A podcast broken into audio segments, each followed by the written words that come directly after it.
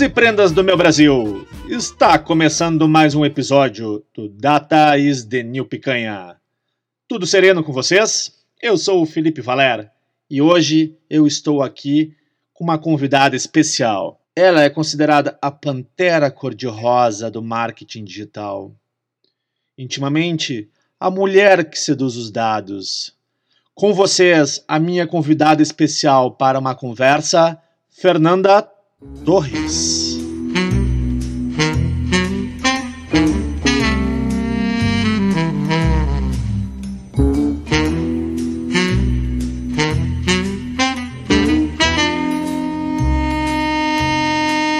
Boa noite, Fernanda. Fala, Felipe, tudo bom? Tudo tranquilo? Como é que tu tá? Maravilha. Uh, então tá bom, pessoal. Vou falar um pouquinho de mim. Uh, eu sou publicitária, sou jornalista. Eu tenho 12 anos já de, de mercado nessa área de marketing e mídias digitais. E atuo atualmente como supervisora de mídia, com foco em performance na WTS House aqui de Porto Alegre.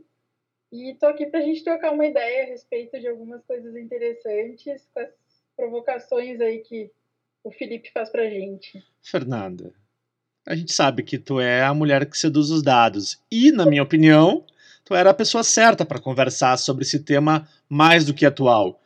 E para a galera que está em casa. Desculpa? Me sinto honrada pelo ah, convite.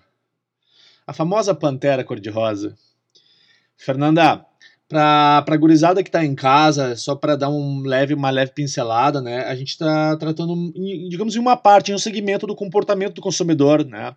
Do que a gente trouxe ali, que a gente conversou nos últimos dias, o que que tu tem de bacana para mostrar para a galera que está em casa como, digamos assim, alguns modelos de, de negócios, enfim? Pensei trazer algumas novidades, Fê, e mais no sentido assim, da gente entender as mudanças no mercado e também da comunicação nesse contexto que a gente está tendo de Covid e como os dados são essenciais nesse contexto, tá? Perfeito. Então, uh, começar falando um pouco assim, ó, a gente está num momento em que está uh, super sendo falado, assim, isso mundialmente, né, não, não, não é restrito ao Brasil.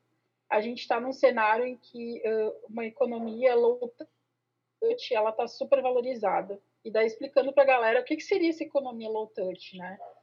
é uma economia que, de fato, ela não, não tem um contato direto com o consumidor, mas como que isso poderia acontecer?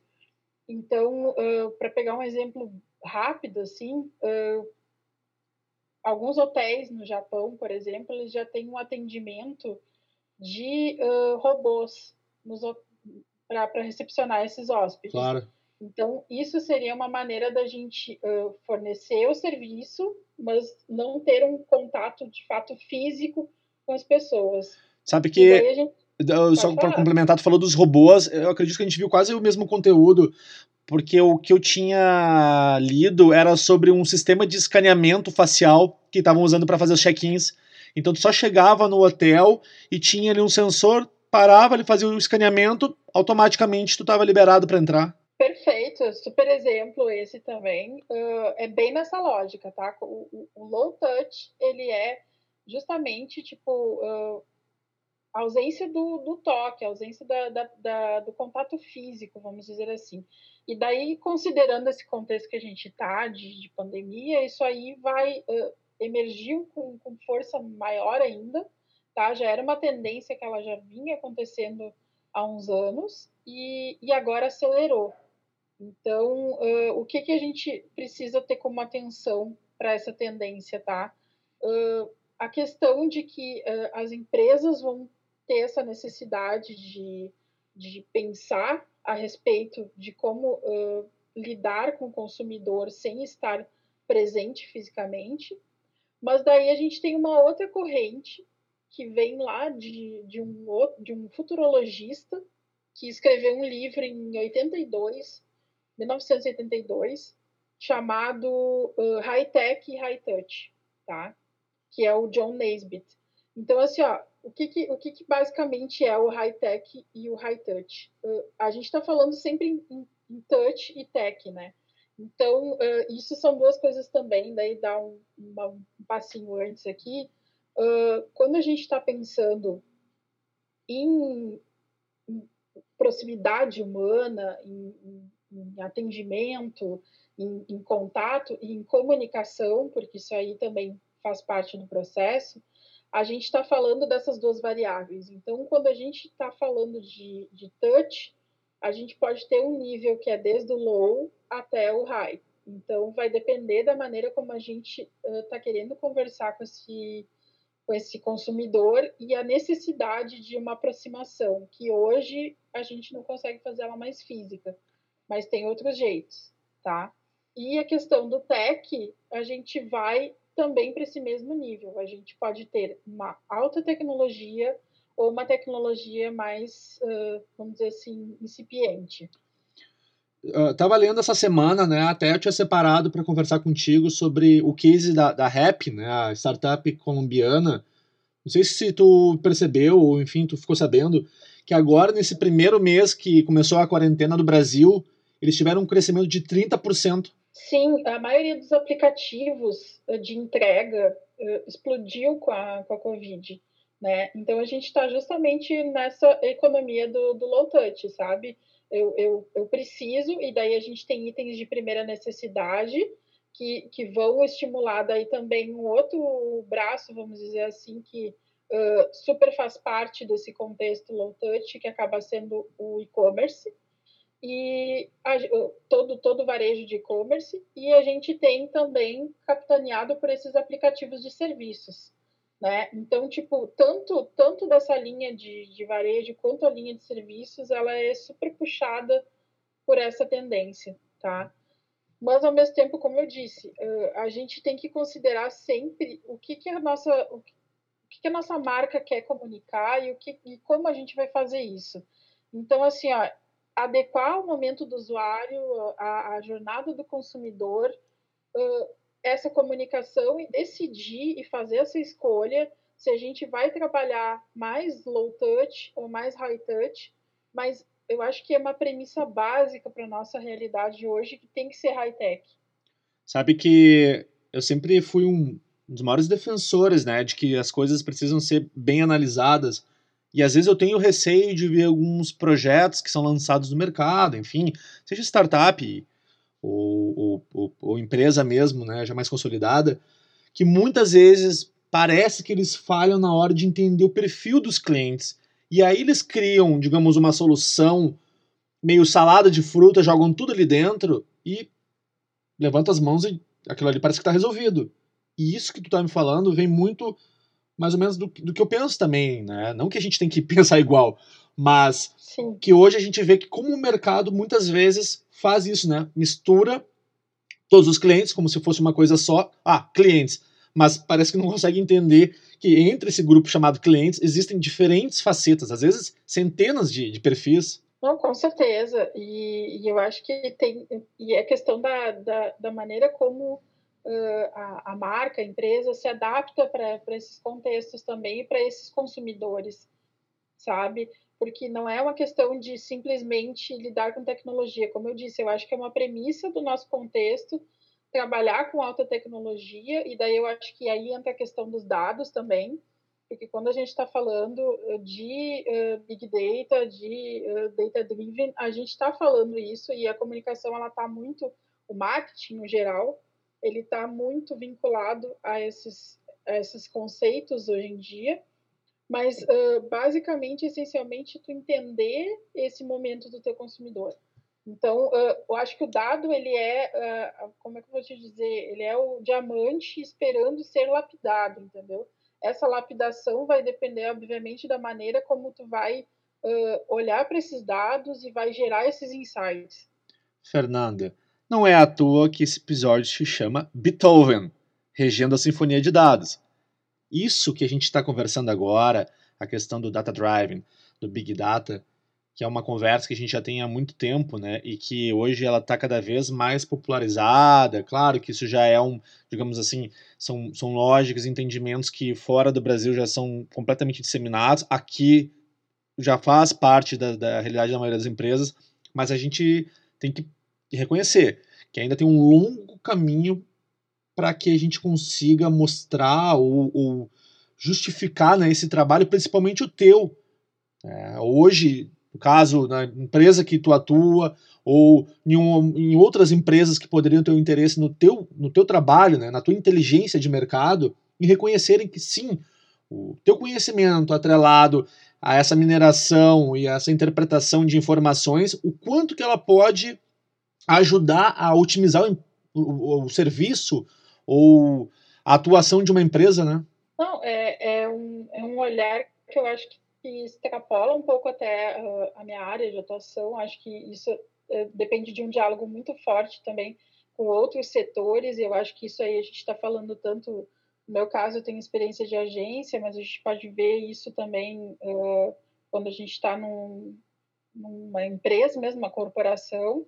Então, essa, essa ideia de uh, desenvolver setores de BI, de desenvolver uh, todo um, como, como dizer, uma estrutura, entendeu, de inteligência de dados, onde tu vai, uh, a partir disso, direcionar as tuas estratégias para N coisas, tanto decisões de negócio, quanto também decisões de comunicação. Então, a essência, ela está no dado, mas esse dado, ele pode, como eu disse, fornecer insights para diversos momentos diferentes, para diversas uh, demandas diferentes que podem ter. E daí, uh, trazendo daí algumas informações mais uh, dessa, desse contexto que a gente está agora também, Uh, tem uma empresa chamada Board of Innovation e ela é uma empresa de business design e estratégia de inovação e eles lançaram um reporte faz pouco tempo que se chama The Winners of the Low Touch Economy. E o que, que esse reporte traz para a gente, tá? Uma perspectiva de que uh, o novo normal, que é o que está se falando, né?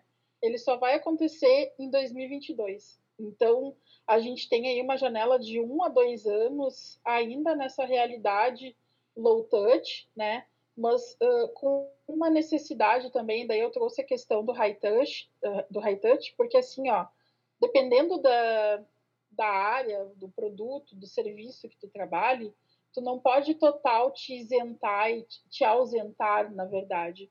Uh, então, assim, ó, por exemplo, se a gente está falando de marcas que têm um apelo muito emocional, essa marca não pode, de repente, se tornar low, sabe? E ela, ela sempre foi high touch, ela sempre esteve próxima do consumidor, e, de repente, ela girou a chave e virou low touch. Isso não, não funciona assim. Então, assim, ó, existe muita preocupação, eu acho que nesse contexto mais que tudo, de que as marcas elas não explorem só o momento e elas tenham uma consciência e um propósito que vai refletir daí no que uh, o mercado vai ter ainda como marcas consolidadas em 2022. Eu quero deixar bem claro que isso aqui é minha opinião, mas pelo que a gente conversa há muito tempo, acredito que também a gente tenha um, um alinhamento nisso. O que, que a gente está tentando mostrar aqui é o seguinte: essas, essas uh, novidades, enfim, essas novas, esses novos conceitos, é para aumentar essa autonomia do cliente.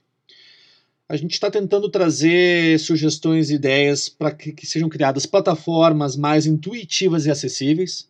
A gente tem um longo caminho pela frente ainda. Isso é para facilitar a venda online. Diminuir os pontos de contato físico é uma consequência, infelizmente, porque tu vai ter que fazer uma dosagem.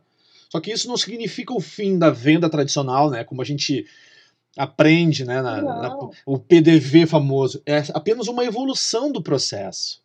E a gente não Exato. pode ficar pensando em 2020 que ainda, por exemplo, no teu caso, como uma das tuas formações jornalista, ah, mas uh, quando eu era, estava na faculdade eu aprendi de um jeito, ah, então agora quer dizer que tu vai voltar a fazer jornalismo com máquina de escrever? Não, né? a gente só quer mostrar Exato. que todos esses teus apontamentos, as poucas coisas que eu pude contribuir aqui, são para que o mercado realmente evolua.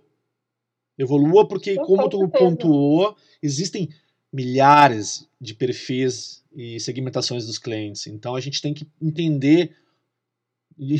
É impossível a gente entender um a um, mas se a gente conseguir mapear de uma maneira, né, grupos, ou que a gente consiga aplicar estratégias segmentadas, eu tenho plena certeza de que uh, essa comunicação vai ser muito mais efetiva. Né? Não sei, eu deixo para ti agora. É, pra... é, é aquela questão, né? Eu acho que uh, usando o próprio, o próprio nome do, do podcast aqui para dar o exemplo, Mas é aquela ideia assim, ó, tipo, o dado ele é a nova picanha, entendeu? Tipo, ele é uh, aquele pedaço melhor que tem de carne, mas tu precisa saber cortar, tu precisa saber assar para que tu tenha o ponto certo, entendeu? Então, tipo, esse, esse ponto que a gente procura. Então, tipo, a gente, a gente justamente vai olhar para o dado para conseguir ser o mais assertivo possível, para conseguir ter essa aproximação. E o dado, ele sempre é visto como frio.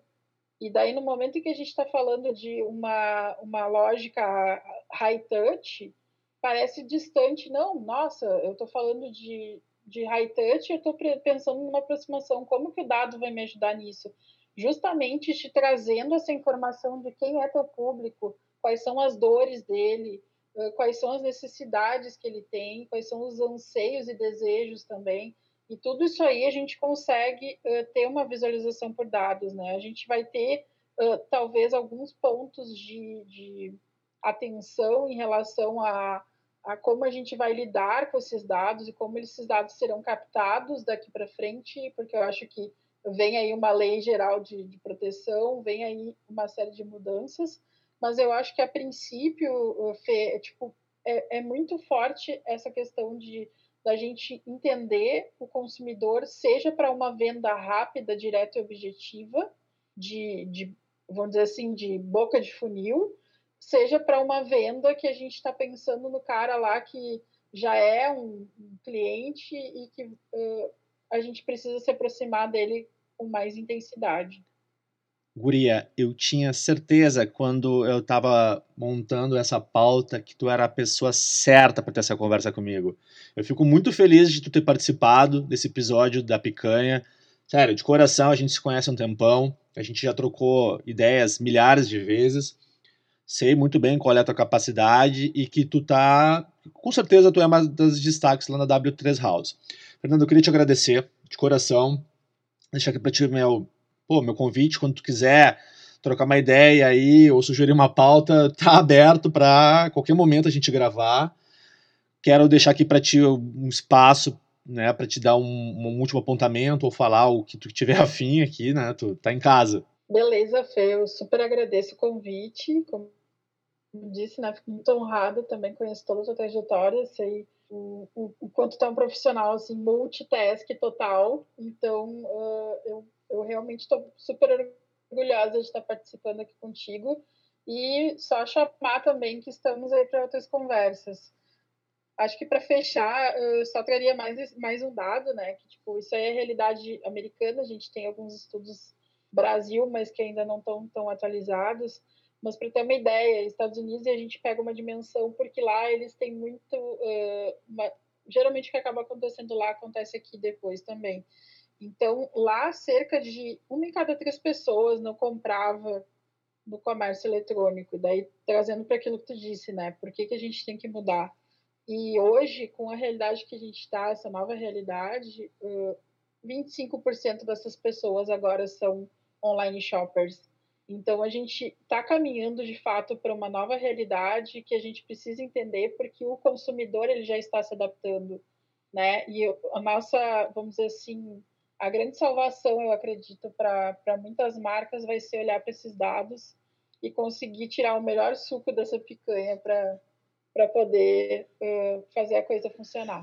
Tomara que esse churrasco seja assado por um gaúcho, né? Daí, aí eu levo fé nessa picanha, né? Porque picanha de americano, bah, eu não gostei muito, vou ser bem sincero. Eu ainda fico com, com os gaúchos. Gurizada, deixa aqui para vocês, é arroba DITNPicanha. Fica ligado lá, a gente coloca toda semana uma notícia, uma novidade, ou um teaserzinho do que é o próximo episódio. Já vai ter novidades essa semana, tem coisa muito boa. Vem uma entrevista aí, Fernando, acho que tu vai gostar, uma entrevista internacional com um cara que é o James Bond dos dados na Holanda. Eu já, já, já vou te deixar essa dica aí, tá? E, para finalizar, deixo o meu abraço para os gaúchos e gaúchas de todas as querências. Fernanda, aquele abraço e gurizada, até mais, hein?